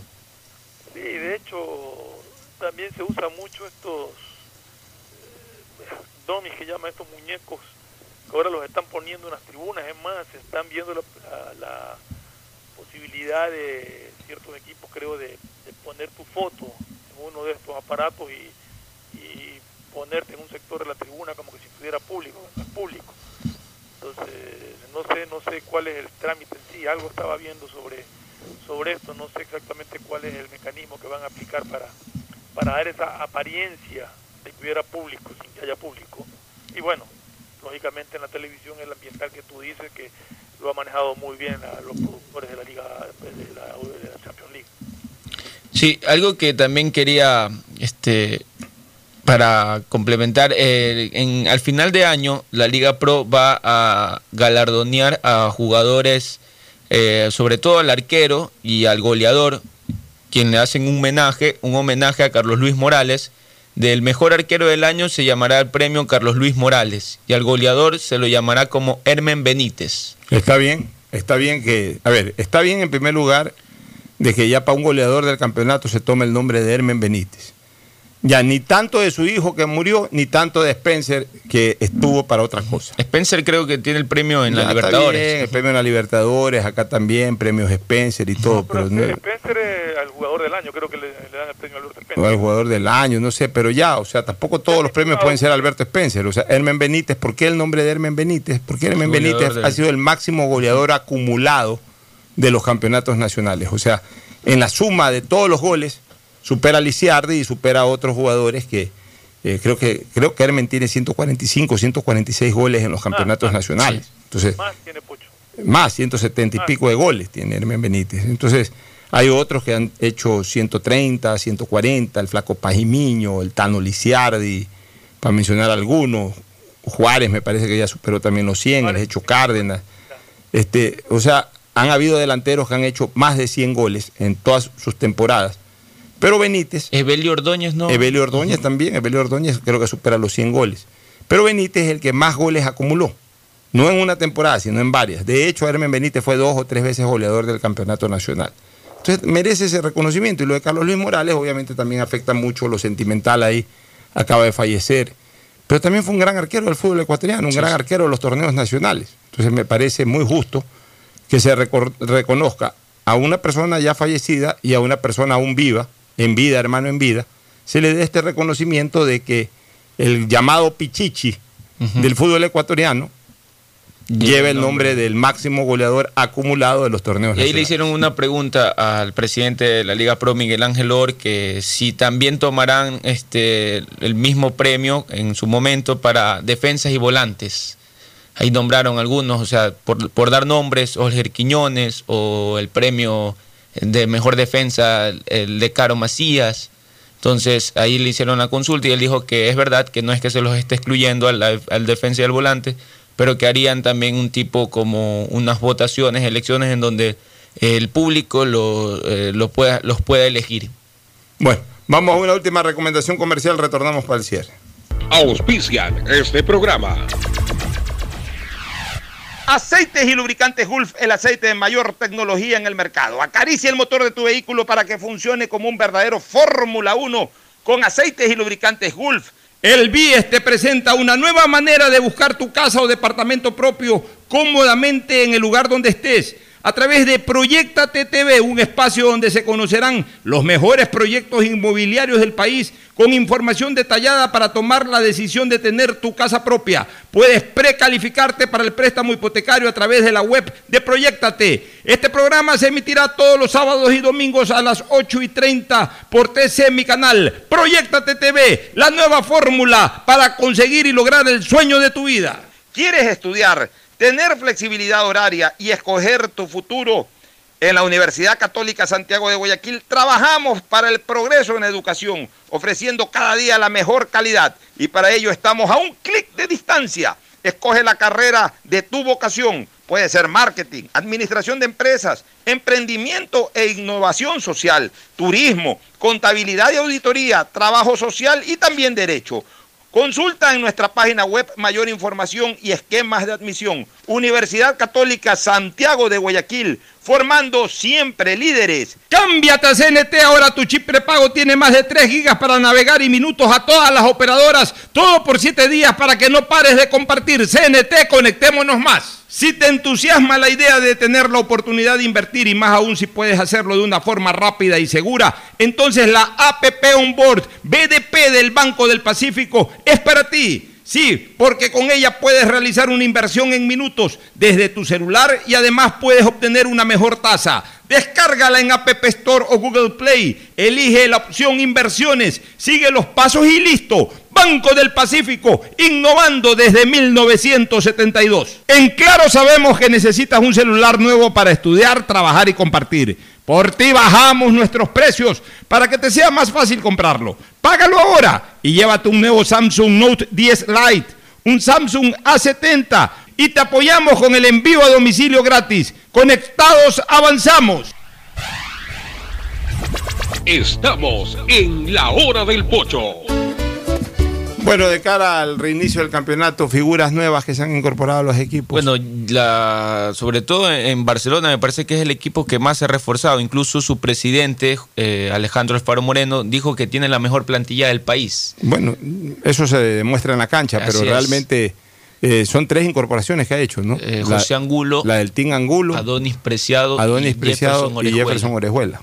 Sí, son tres. Vamos a ver si es que esos refuerzos generan los efectos positivos que aspira su dirigencia, no solamente en el Campeonato Nacional, sino en la Copa Libertadores. Así es, sobre todo en la Libertadores, que mire que Barcelona es uno de los equipos que empieza a tener actividad eh, antes de, los, de, de sus rivales. Bueno, Independiente también forma parte de, de- del grupo de Barcelona. El grupo de Barcelona era Flamengo. ¿Cuándo comienza la Copa? Barranquilla en septiembre. Ya, en septiembre. Eh, ¿Otros equipos que se han reforzado? De ahí Liga de Quito con el argentino Diovi, no me recuerdo el nombre, eh, el que vino por reemplazo de, de- Antonio Valencia, es uno de los que se ha reforzado para Liga de Quito. Otro equipo que también se reforzó es Aucas, pero Aucas porque tuvo eh, salidas de, de jugadores, por ejemplo el central Oneto, que no, no terminó de rendir, eh, fue uno de los que tuvo reemplazo. El jugador de, de que llegó a Liga de Quito se llama eh, Ezequiel Piovi. Piovi. Piovi, exactamente, Piovi. Orense. Orense con Orejuela, eh, Carlos Orejuela de el Deportivo Cuenca se reforzó con jugadores de Barcelona, Stalin Caicedo, el chico Ángelo Quiñones y un jugador de, la, de juvenil de, de Barcelona y, y Cuenca que tiene problemas económicos, incluso eh, han paralizado algunas prácticas el Deportivo Cuenca. De ahí Guayaquil City no se ha reforzado. No, Emelec no tampoco incorporó a Emelec nadie. es uno de los equipos que no se ha reforzado. Pero Emelec no solamente que no se ha reforzado, sino que se desprendió de un par de jugadores. Exactamente. Que ¿De Orejuela y cuál más? El, cen- el volante central, eh, que, que, bueno, todavía no, no. Él fue Atlético Porteño. Atlético Porteño terminó yendo este el uruguayo. ¿Perdón? Queiroz está en Atlético. Queiroz, por eso. Ya, pero Queiroz no el Gracias. Queiroz tampoco estaba en el equipo. No, que, No pero. estaba, pero había otro jugador que salió. Eran No, dos que habían salido. no, no, no me recuerdo el otro. De ahí, este, algo que quería adicionar también es que ayer jugó el equipo de, de Campana, el Wolverhampton, quien perdió 1-0 frente al Sevilla y enfrentará el día domingo al Manchester United por la Y semifinal está de la jugando Europa que League. minutos campana. No ha jugado, lo pero que está en la banca. Está en la banca, sí, ha Ah, formado parte de la banca y lo que ha llamado la atención es su cambio físico. Ha ganado mucha más masa muscular. Gracias por su sintonía. Este programa fue auspiciado por Aceites y lubricantes Gulf, el aceite de mayor tecnología en el mercado.